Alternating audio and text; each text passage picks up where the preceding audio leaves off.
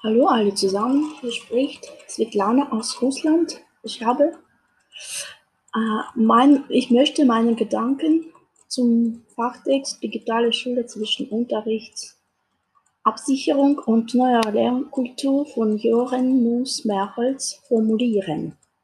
Joren Moos-Merholz schreibt, digitalisiert wird im Unterricht das, was am einfachsten digitalisiert werden kann.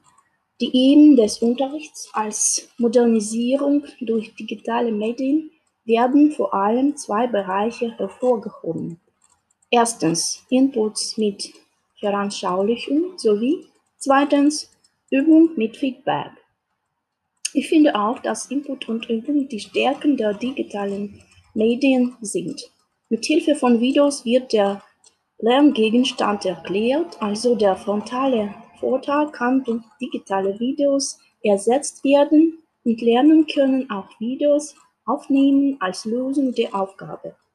Digitale Übungen helfen dabei, Grammatik und Wortschatz trainieren und erleichtern die Kontrolle, weil die Rückmeldung Meldung durch Programme gleich gegeben wird.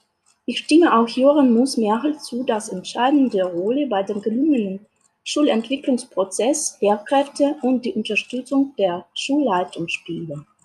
Lehrkräfte lernen schnell und ständig, sind wissbegierig, haben Neugier für alles Neue. In der aktuellen Goethe-Institut-Fortbildung habe ich neue Tools kennengelernt, die auch für kreative Förderung und Zusammenarbeit geeignet sind. Ich brauche aber noch viel Arbeitszeit, um sie zu erlernen und umsetzen zu können. Zweitens, ich habe auch das Video von Christian Spannagel gesehen, mir gesehen. Also das Video heißt äh, 10 Irrtümer zum Einsatz der digitalen Medien in der Schule. Äh, dieses Video macht sowie Vorteile als auch Nachteile der digitalen Bildung anschaulich.